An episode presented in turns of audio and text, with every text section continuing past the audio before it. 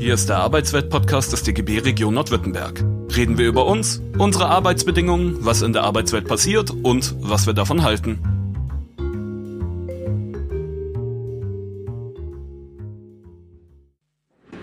Hallo und herzlich willkommen heute hier beim Arbeitswelt Radio. Heute zum Thema mal wieder 200 Jahre Ingels, unsere Ausstellung ist ja immer noch im Gewerkschaftshaus zu sehen. Unsere Begleitveranstaltungen sind nun alle digital hier im Radio. Warum ist offensichtlich, dazu muss man nicht mehr mehr sagen. Heute widmen wir uns der Auseinandersetzung mit dem Anti-Düring. Das nicht ohne Grund.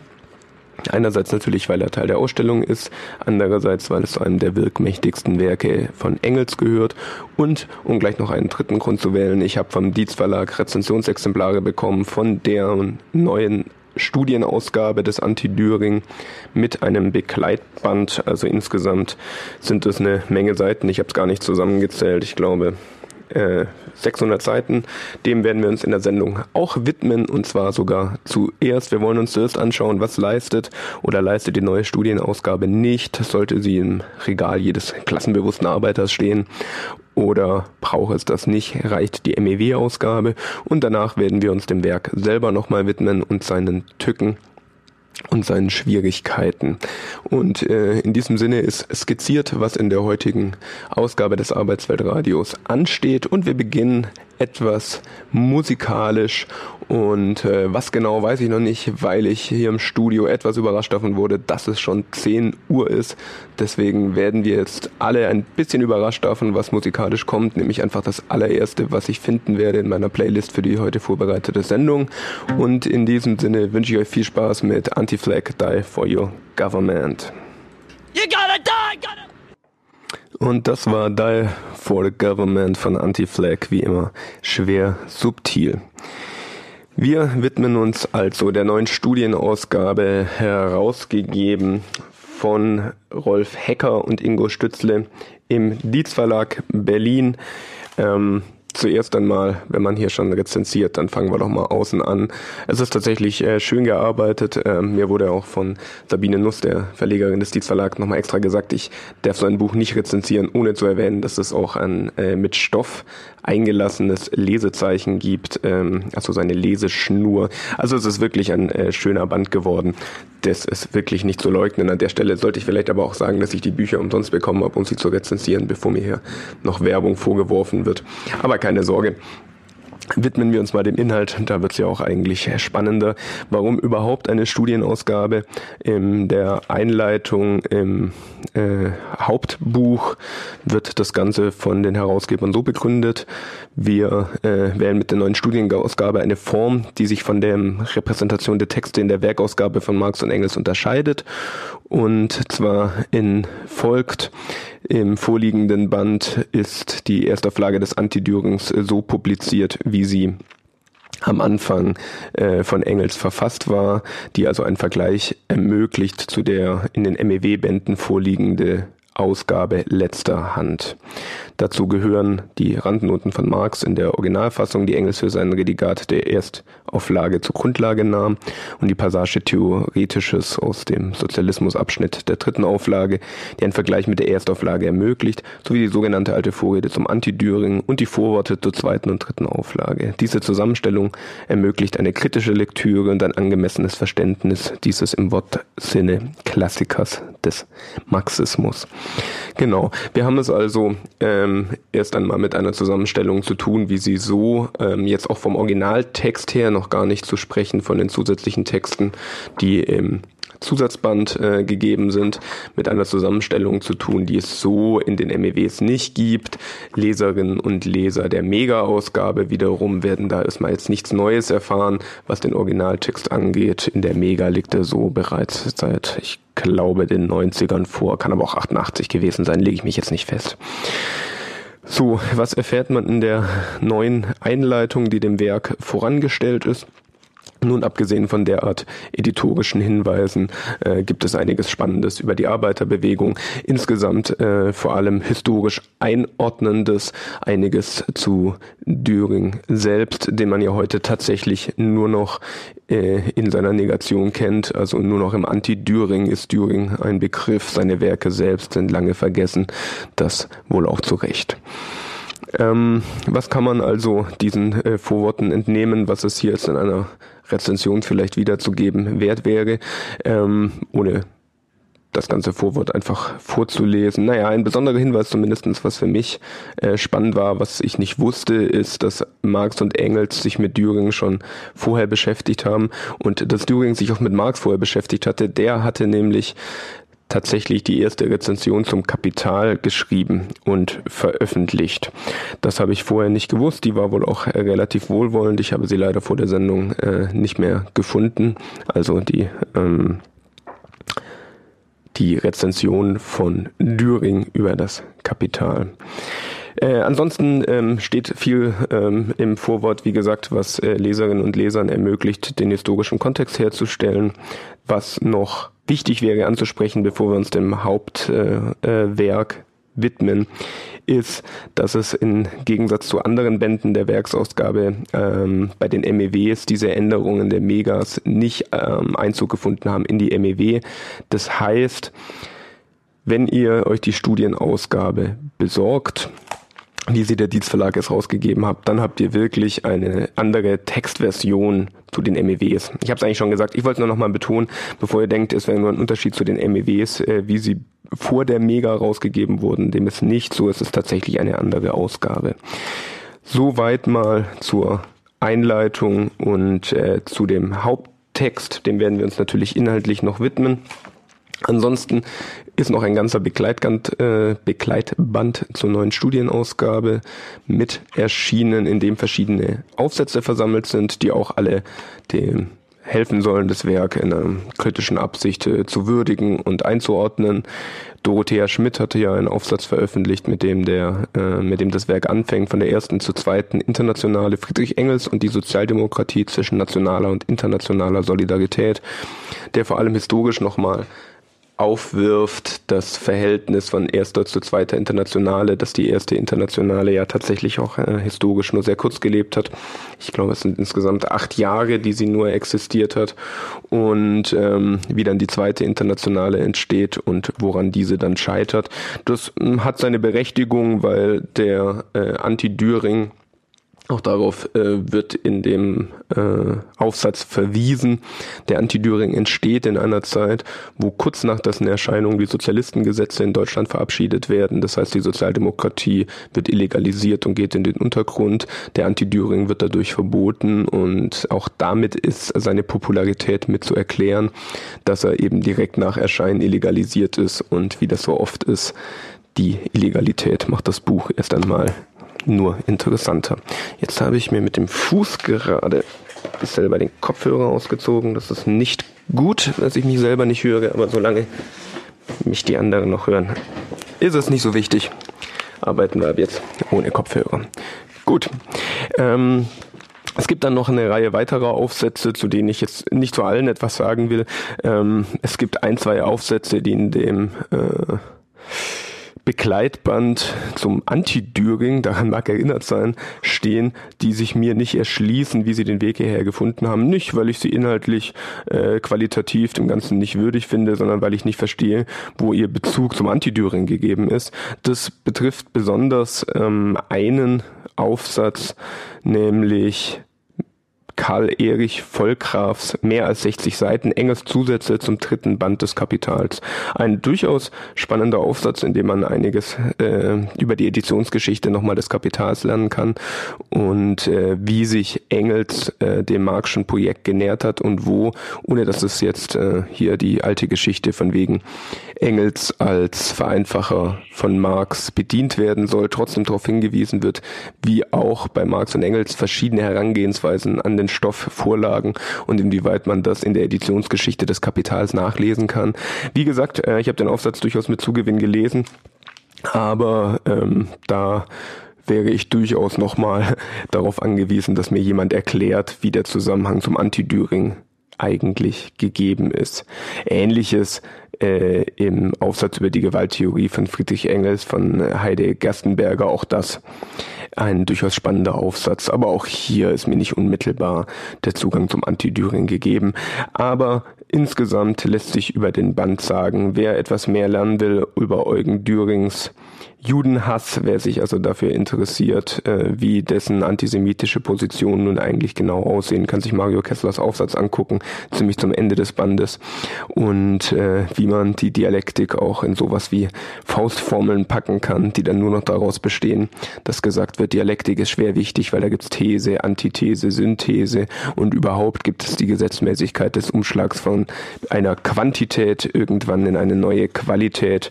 Der kann sich den Aufsatz von Andreas Arndt anschauen, der hier ein bisschen was zu bieten hat.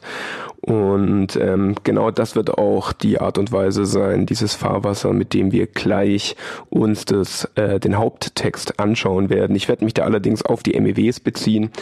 A, weil das für die Stellen, die ich bearbeite, kein Problem ist. Die unterscheiden sich in dem Sinne nicht zwischen der neuen Studienausgabe und der MEW.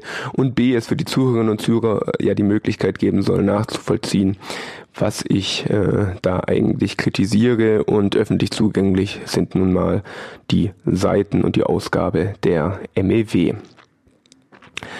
Ansonsten ähm, kann man hier noch ein äh, Zitat aus dem Aufsatz von Andreas Arndt bringen, ähm, wie jetzt das Verhältnis von Marx und Dialektik eigentlich ist. Marx selber verweist ja auch in Auseinandersetzung mit Düring ähm, in seinem zweiten Nachwort, Vorwort zum Kapital darauf, dass er die Dialektik von Hegel zwar immer wieder mit ihr kokettiert, da er ein Hegel-Schüler ist, allerdings diese äh, umschreibt, sie vom Kopf auf die Füße stellt und einige dieser luftigen Formulierungen mehr. Und hier tut Andreas Arndt, ähm, finde ich, recht richtig darauf hinweisen, dass er auf Seite 42 schreibt, tatsächlich revidiert und differenziert Marx seine Auffassungen in der Durchführung seines Projekts der Kritik der politischen Ökonomie in den folgenden Jahrzehnten, indem er Hegel und besonders seine dialektische Methode als Darstellungsmethode wieder ins Spiel bringt. Warum und auf welcher Grundlage er dies tun kann, darüber legt er jedoch keine Rechenschaft ab. Wichtig ist mir hier die Formulierung auf Darstellungsmethode. Die Dialektik ist für Marx nichts, was er der Untersuchung des Kapitals voranstellt als methodische Weltanschauung, sondern indem er umgekehrt, also die Ergebnisse der Untersuchung hat, diese so arrangiert.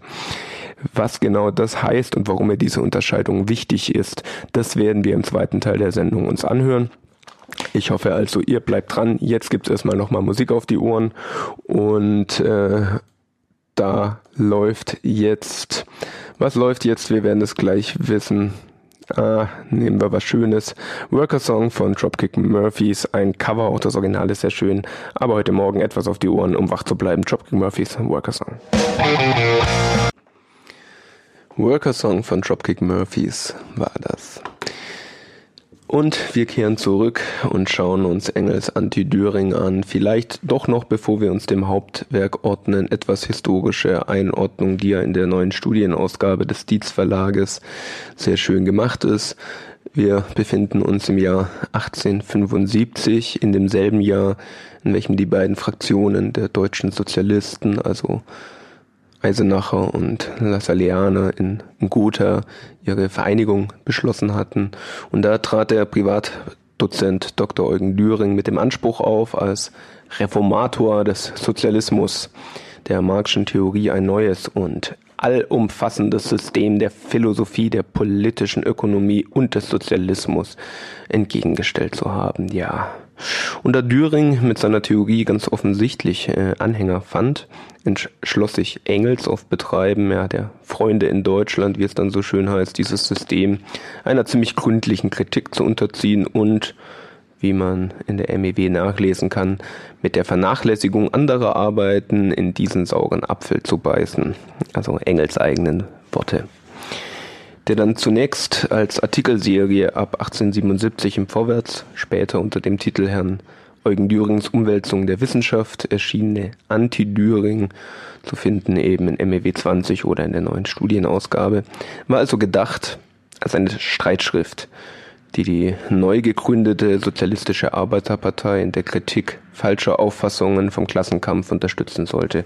Hier weist im Vorwort der neuen Studiengabe richtigerweise nochmal darauf hin, dass man im, im Nachgang jetzt äh, 100 Jahre später teilweise auch ein bisschen erstaunt darüber ist, warum mit so einer Energie und äh, so viel Schriftum sich an Eugen Düring abgearbeitet wurde, weil das so theoretisch fundiert sind seine Ansichten eigentlich gar nicht, dass sie eine so riesige Kritik verdienen. Aber deswegen gerade nochmal die Erinnerung daran, äh, wo wir uns historisch befinden. Wir haben es mit einer deutschen Sozialdemokratie zu tun, die zu diesem Zeitpunkt, weiß Gott, nicht theoretisch gefertigt ist, gefestigt ist und äh, wo dieser einen großen Einfluss hatte, der Herr Düring, unabhängig davon, ob sich das jetzt darüber rechtfertigt, dass seine Theorie so elaboriert ist oder nicht. In diesem Sinne schrieb Engels, er sähe sich genötigt, dem Düring, Zitat, überall hin zu folgen und seine Auffassungen die meinigen entgegenzusetzen. Die negative Kritik wurde damit positiv. Die Polemik schlug um in eine mehr oder minder zusammenhängende Darstellung der von Marx und mit vertretenen dialektischen Methode und kommunistische Weltanschauung und dies auf einer ziemlich umfassenden Reihe von Gebieten.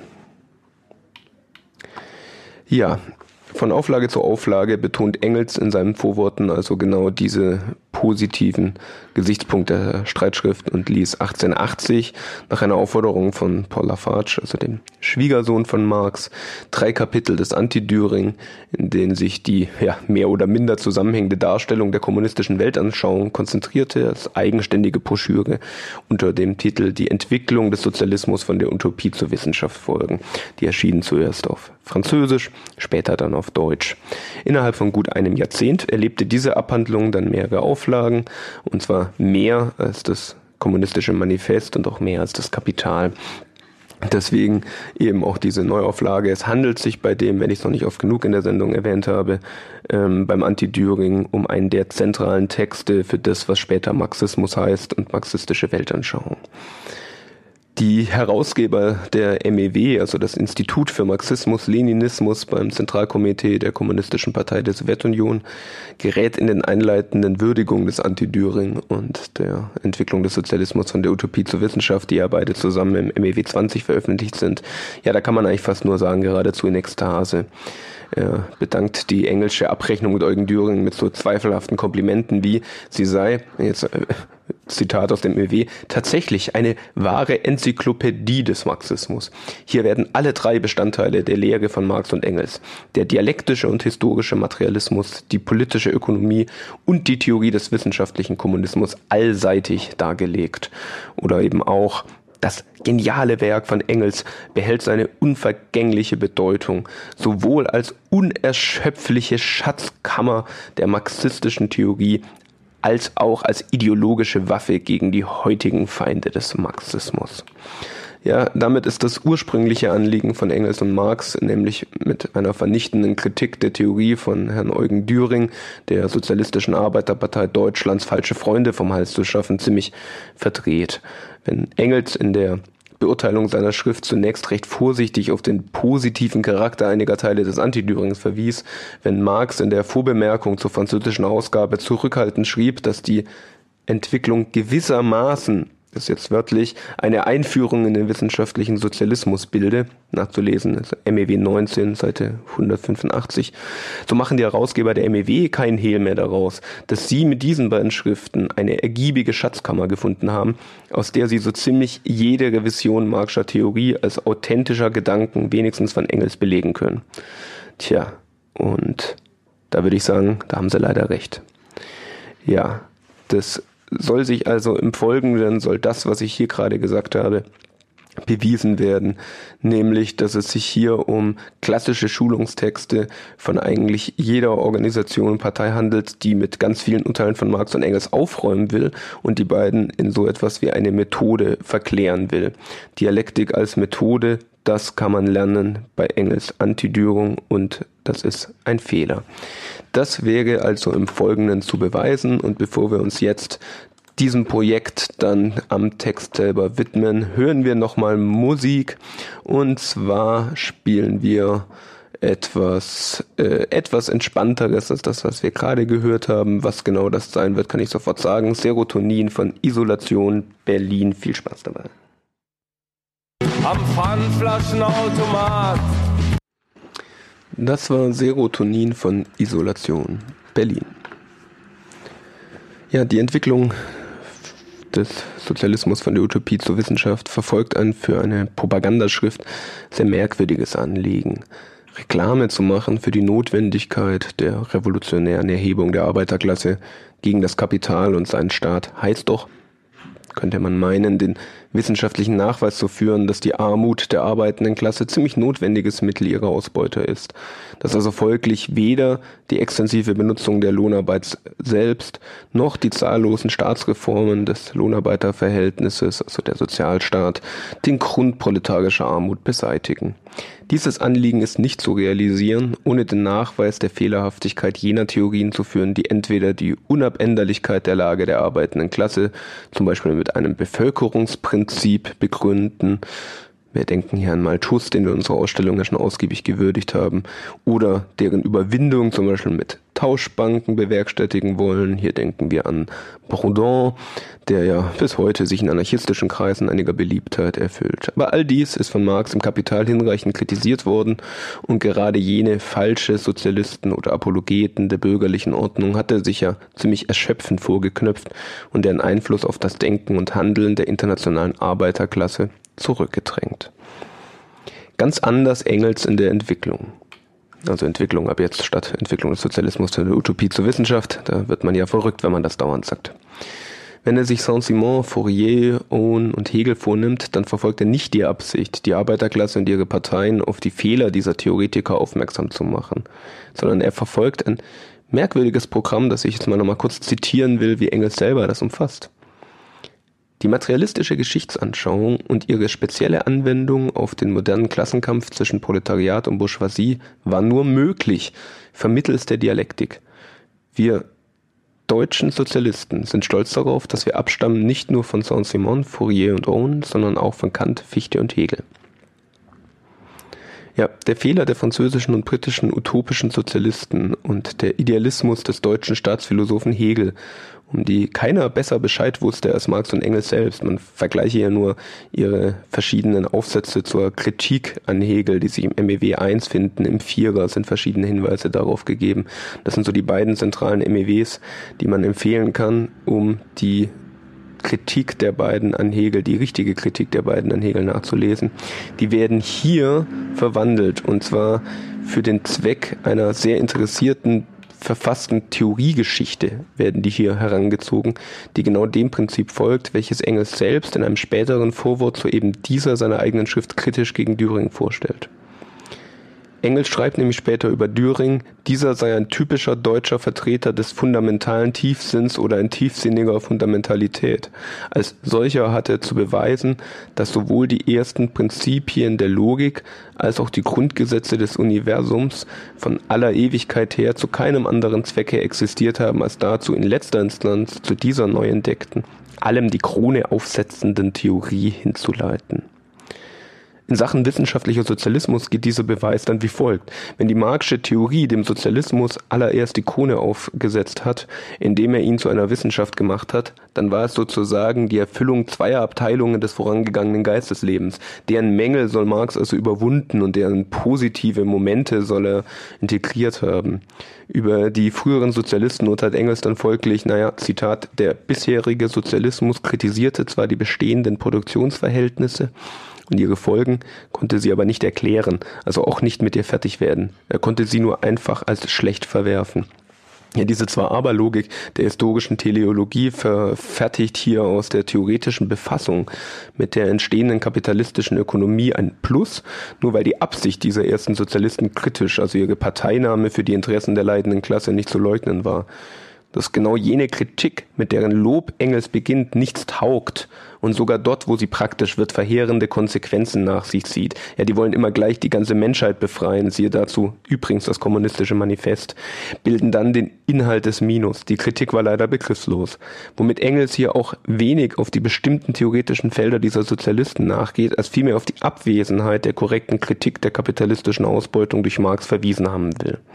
Ich halte hier also nochmal fest, um was es mir geht. Engels zelebrierte den Widerspruch, den er an anderer Stelle eigentlich selber weiß, dass er eine Art Teleologie, also eine Zielgerichtetheit der sozialistischen Theorie behauptet, indem er alle vor Marx existierenden Sozialisten gar nicht schreibt, wo sie Richtiges geschrieben haben und wo sie Schlechtes geschrieben haben, sondern ganz abstrakt an ihnen festhält, die wären ja alle total notwendig gewesen für den Marxismus, weil sie hätten ja durchaus richtig Partei ergriffen für die arbeitende Klasse. Schlecht an ihnen wäre allerdings gewesen, dass sie das mit falschen Argumenten gemacht haben. Als solches wären sie als Vorläufer notwendig gewesen für das Ziel später Marxismus, aber wären eben noch kein vollständiger wissenschaftlicher Sozialismus. Das abstrahiert aber gerade von den Inhalten, um den sich diese Leute gekümmert haben. Ein Saint-Simon, ein Owen, die haben ihre Theorien nicht verfasst, damit ein Marx sie später in Wissenschaft übersetzt, sondern die haben durchaus mit einem eigenen Anspruch gehandelt haben darin Fehler gemacht und als solches wären sie zu kritisieren und nicht einzubauen in die notwendige Geschichte der sozialistischen Theorie, die es so gar nicht gibt. Ja, um die so verrissenen Theorien, also zusammengefasst heißt das Urteil von Engels nämlich begriffslose Parteinahme für die Elendigsten, zu einem Schritt auf dem Weg zum Sozialismus als Wissenschaft von Marx und Engels zu verfabeln, muss Engels selbst zwei Fehler machen. Zum einen muss ihm das Bekenntnis eines Saint-Simon, es sei ihm überall und immer zuerst zu tun, um das Geschick der zahlreichsten und ärmsten Klasse, bereits für sich als Leistung gelten, getrennt von den Ausführungen, die diesem Bekenntnis folgen. Weite Teile des Anti-Düring, die Marxische Kritik an Proudhon, sind eine einzige Blamage dieses Gedankens. Das Anliegen der Theorie erweist sich doch aller, zuallererst in dem, was sie selbst an Gedanken zu Wege bringt und nicht in ihren Absichten und Bekenntnissen. Das ist der ganze Witz des Anti-Dürings, dass Engels nämlich dem Düring auch nicht zugute hält und sagt, das ist schon mal ein Sozialist, schon mal gut. Schlecht ist ein bisschen nur, dass er äh, einen antisemitischen Übergang macht, sondern zu Recht hat Engels eine ziemlich vernichtende Kritik an Düring geleistet, indem er ihm nachweist, dass seine Parteinahme für den Sozialismus nichts taugt. Schärfer, erst der Zusammenhang der Urteile selbst gibt die Absichten preis, die der Theoretiker verfolgt. Wäre dem nicht so, dann wäre das Elend der Philosophie Proudhons damit entschuldigt, dass es als die Philosophie des Elends gedacht war. Dann wäre auch ein Herr Düring aus dem Schneider, der es an Bekenntnissen nicht fehlen lässt, einen Beitrag zum endgültigen Gelingen des Sozialismus liefern zu wollen. Und dieses sein Bekenntnis mit der Erfindung einer Wissenschaftskommune Lügen straft, in der ausgerechnet das Grundgesetz der Warenproduktion, wie es im Kapitalismus Gültigkeit hat, der Austausch von Arbeit gegen Arbeit, erstmals zu bewussten Ehren kommen soll. Tja, zum anderen erfindet sich Engels einen Gegenstand, weil es ihm um den Nachweis geht, dieser hätte in der Marxischen Theorie den Höhepunkt seiner Entwicklung erreicht. Was ich damit meine, ja, was soll denn eigentlich dieser Sozialismus sein, der sich entwickelt habe? Was ist denn das Identische dieses Gegenstandes, ohne welches seine Entwicklung ja nicht gedacht, geschweige denn nachvollzogen werden kann? Das Dementi dieser Erfindung enthält der Titel der Schrift von Engels selbst. Wenn sich der Sozialismus von der Utopie zur Wissenschaft entwickelt hat, dann handelt es sich eben im einen Fall um die Erfindung gesellschaftlicher Zukunftsvorstellungen und im anderen Fall um die wissenschaftliche Erklärung des Kapitalismus. Größere Gegensätze sind auf dem Feld der theoretischen Befassung mit der Welt ja wohl kaum auszumachen. Die Kritik der Verhältnisse einmal als Hirngespinst von einer besseren Zukunft und zum anderen als ihre richtige Durchführung. Die praktische Konsequenz dieser Fehler haben Marx und Engels bereits im kommunistischen Manifest nachgewiesen. Hier kann man wirklich gegen Engels, Engels zitieren. Zitat, sie appellieren fortwährend an die ganze Gesellschaft ohne Unterschiede, ja vorzugsweise an die herrschende Klasse. Man braucht ihr System ja nur zu verstehen, um es als den bestmöglichsten Plan der bestmöglichen Gesellschaft anzuerkennen. Sie verwerfen daher alle politische, namentlich revolutionäre Aktion, sie wollen ihr Ziel auf friedlichem Wege erreichen und versuchen durch kleine, natürlich fehlgeschlagene Experimente durch die Macht des Beispiels dem neuen Evangelium Bahn zu brechen. Von Entwicklung des Sozialismus kann also keine Rede sein. Weder in dem Sinne, dass ohne jene frühe Sozialisten das Kapital nicht geschrieben worden wäre. Wie soll auch ausgerechnet eine Ansammlung von falschen Erkenntnissen und Zukunftsvorstellungen bei der Verfassung der Wahrheit über den Kapitalismus hilfreich sein? Noch in dem Sinne, dass jene utopische Sozialisten sich in dem Keim des wissenschaftlichen Sozialismus getragen hätten. Das ginge nur vermögens einer Dialektik, die ausgerechnet in Fehlern immer den Keim der Wahrheit entdeckt die Erfindung des Gegenstandes Sozialismus und seiner Weiterentwicklung, die den angeblichen Vorläufern neben dem Verriss, sie waren noch nicht so weit, zugleich die Ehrenrettung, sie waren irgendwie auf dem richtigen Wege, angedeihen lassen muss, dient folglich nur als Beweis der besonders hervorragenden Bedeutung des Endpunktes, eben von Marx. Aus diesem Zweck leitet sich auch der Maßstab des Urteils über die frühen Sozialisten her. Engels unterzieht nämlich diese Theoretiker in seiner Minusabteilung gar keiner Kritik, sondern macht ein Verhältnis zum Endprodukt seiner erfundenen Entwicklung auf. So stellt er zusammen, was sie alles noch nicht herausgefunden haben oder gar haben konnten, kritisiert folglich Saint-Simon, Fourier und Owen nur in ihrer Abweichung von Marx. In der Plusabteilung verfährt er ebenso. Ganz besonders ärgerlich ist es allerdings, wenn Engels zum Beweis der Genialität der frühen Sozialisten ausgerechnet auf solche Gedanken verweist, die mit der Marxischen Theorie nichts, wohl aber einiges mit Engels Missverständnis derselben zu tun haben.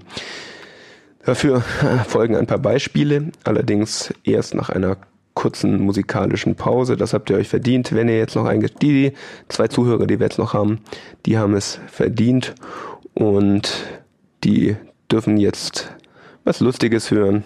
Ihr kennt das alle, ich muss es nicht ankündigen.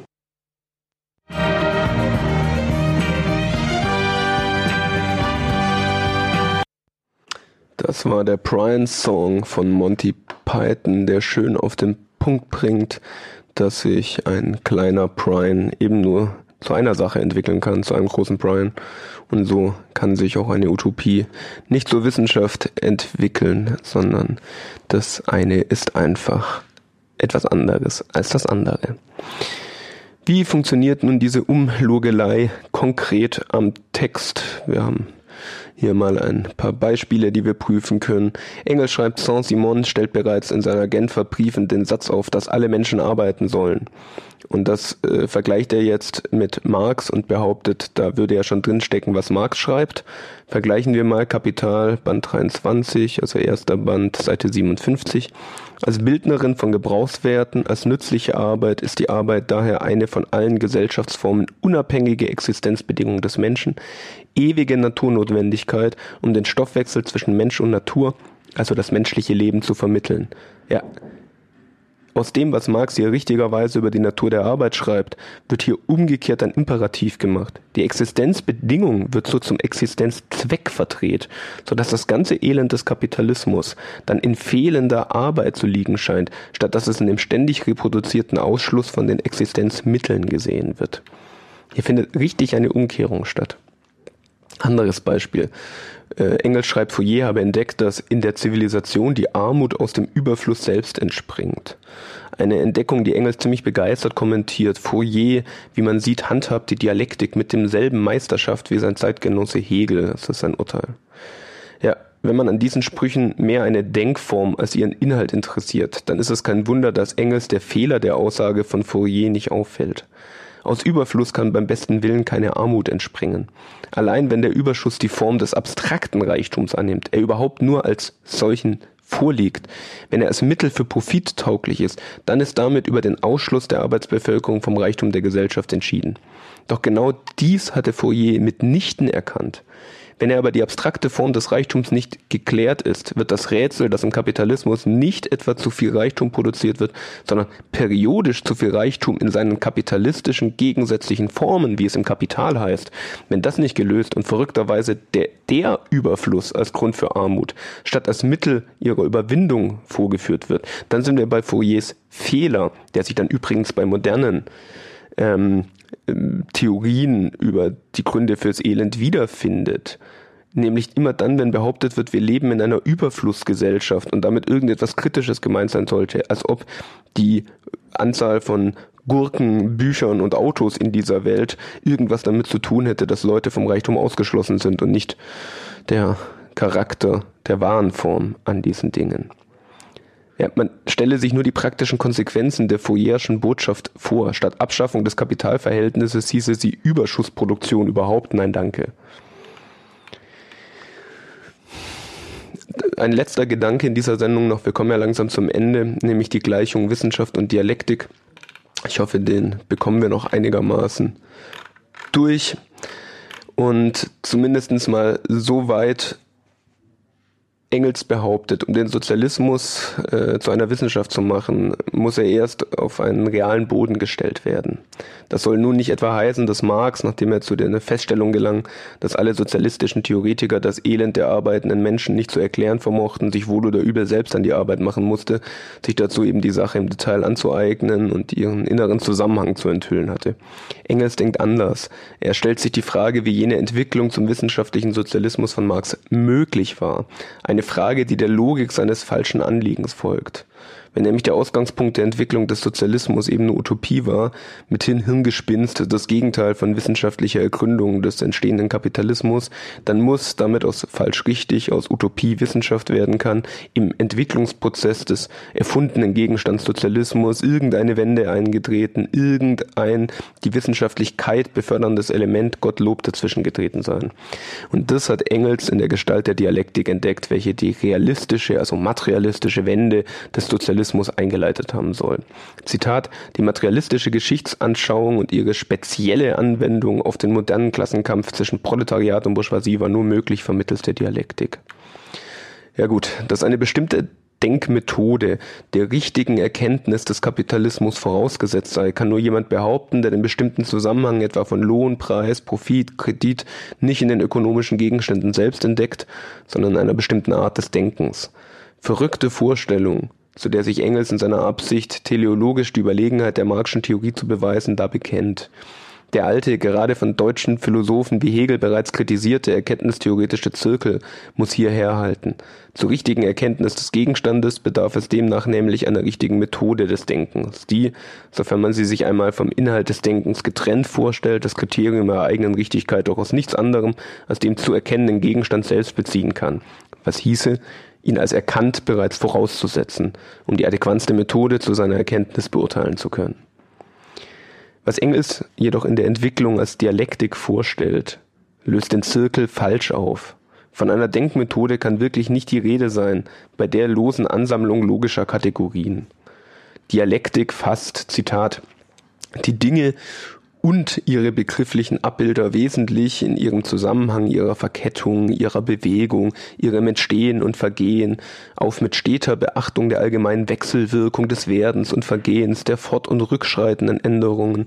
Da stellt sie als in steter Bewegung, Veränderung, Umbildung und Entwicklung begriffen dar, so dass von diesem Gesichtspunkt aus die Geschichte der Menschheit nicht mehr als ein wüstes Gewirr sinnloser Gewalttätigkeiten, sondern als ein Entwicklungsprozess der Menschheit selbst erschien.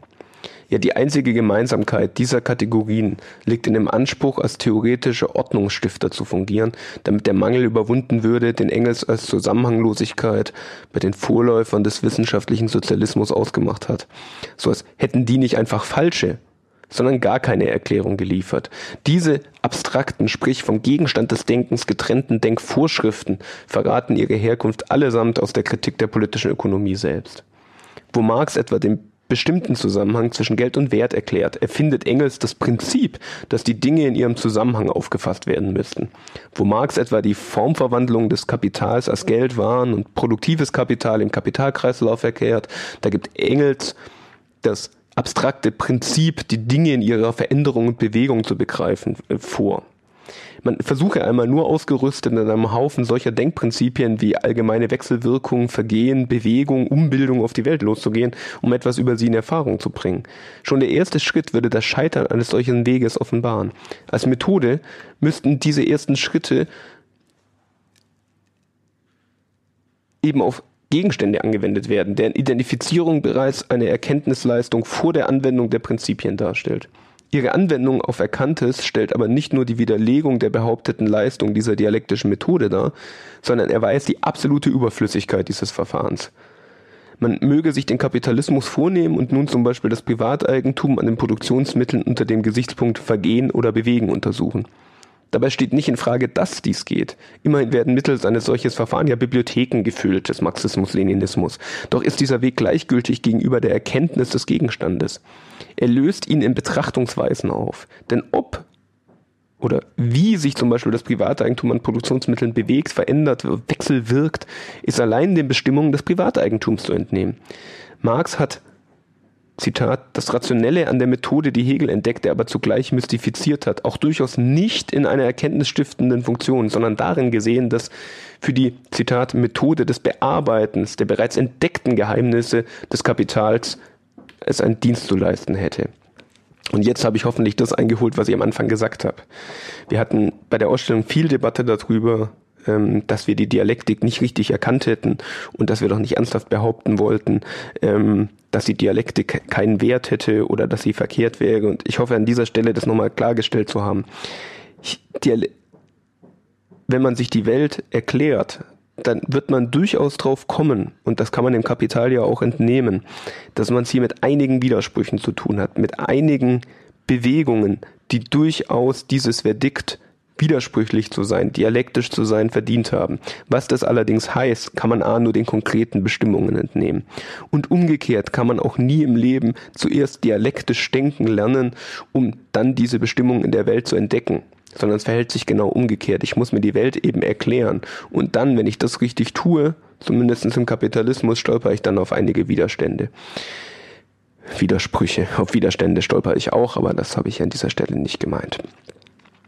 In diesem Sinne habe ich hoffentlich ein wenig zur Debatte beitragen können und auch noch mal ein bisschen was dazu gesagt, warum Engels Antidüren jetzt zwar in einer durchaus schicken, gemachten und mit spannendem Zusatzmaterial versehenen neuen Studienausgabe versehen ist, warum ich aber trotz dieser von Rolf Hecker und Ingo Stützle herausgegebenen und im Dietz Verlag erschienenen Neuausgabe den Zuhörerinnen und Zuhörern eher nahelege, Werke wie das Kapital zu lesen, anstatt die Zeit mit dem Anti-Düring zu verschwenden.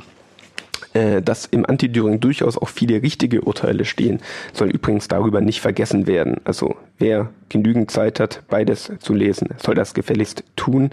Äh, selbst über die Dialektik äh, fallen immer wieder richtige Bestimmungen in diesem Werk. Und damit würde ich gerne schließen mit einem Zitat von Engels selbst, in dem er eigentlich alles Richtige schreibt, was über die Dialektik als Methode zu denken ist. Die logischen Schemata können sich nur auf Denkformen beziehen. Hier aber handelt es sich nur um die Formen des Seins, der Außenwelt. Und diese Formen kann das Denken niemals aus sich selbst, sondern eben nur aus der Außenwelt schöpfen und ableiten. Damit aber kehrt sich das ganze Verhältnis um. Die Prinzipien sind nicht der Ausgangspunkt der Untersuchung, sondern ihr Endergebnis. Sie werden nicht auf Natur und Menschengeschichte angewandt, sondern aus ihnen abstrahiert. Nicht die Natur und das Reich des Menschen richtet sich nach den Prinzipien, sondern die Prinzipien sind nur insoweit richtig, als sie mit Natur und Geschichte stimmen. Das ist die einzig materialistische Auffassung der Sache und die entgegengesetzte des Herrn Düring. Tja, es wäre schön, wenn sich Engels in seinem Werk durchgängig an diese sehr richtigen Urteile von ihm selbst gehalten hätte. In diesem Sinne wünsche ich euch noch eine schöne Woche. Wir hören uns hier wieder in 14 Tagen am 24. Dezember. Jetzt, wo ich das Datum ausspreche, merke ich, ich glaube, wir haben da keine Sendung. Von daher werden wir uns, ähm, ich weiß es nicht genau, vielleicht sogar erst im neuen Jahr wieder hören. Der nächste Termin wäre dann der 7. Januar. Jetzt kommt noch etwas Musik und nach mir kommt FM. Ich habe mir sagen lassen, heute mit einer besonderen Sendung. Viele Studiogäste hier. Es wurde zumindest umgebaut und viel aufgebaut, während ich hier sitze. Von daher viel Spaß dabei. Und wir hören uns also vermutlich im neuen Jahr wieder. Das war der Arbeitswelt-Podcast des DGB Region Nordwürttemberg. Mehr Infos, Videos und alle Folgen findet ihr auf unserem YouTube-Kanal. Folgt uns auch auf Instagram, Twitter und Facebook.